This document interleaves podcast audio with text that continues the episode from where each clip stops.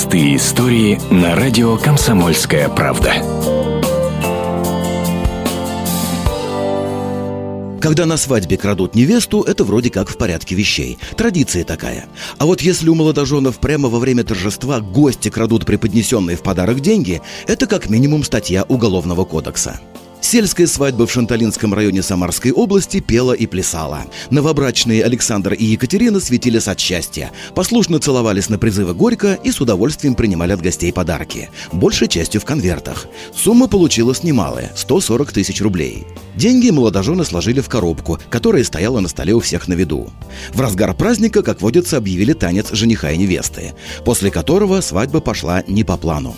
Вернувшись за стол, новобрачные увидели, что коробки с деньгами на нем нет. И молодоженам пришлось идти не в турагентство, чтобы заказать себе свадебное путешествие, а в полицию, писать заявление о краже. Полицейским помогли камеры видеонаблюдения, установленные в банкетном зале кафе. На записи видно, как двое парней весь вечер не отходили от коробки с деньгами, глаз с нее не сводили. И как только невеста с женихом отошли в центр зала на свадебный танец, схватили коробку и убежали. Опознали их сразу. На сельских свадьбах незнакомых людей, как правило, не бывает.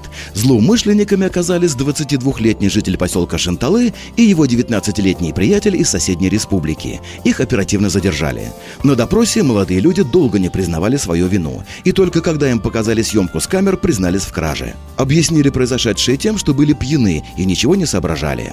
Все украденные деньги вернули и теперь ждут встречи со служителями Фемиды. Простые истории на радио «Комсомольская правда».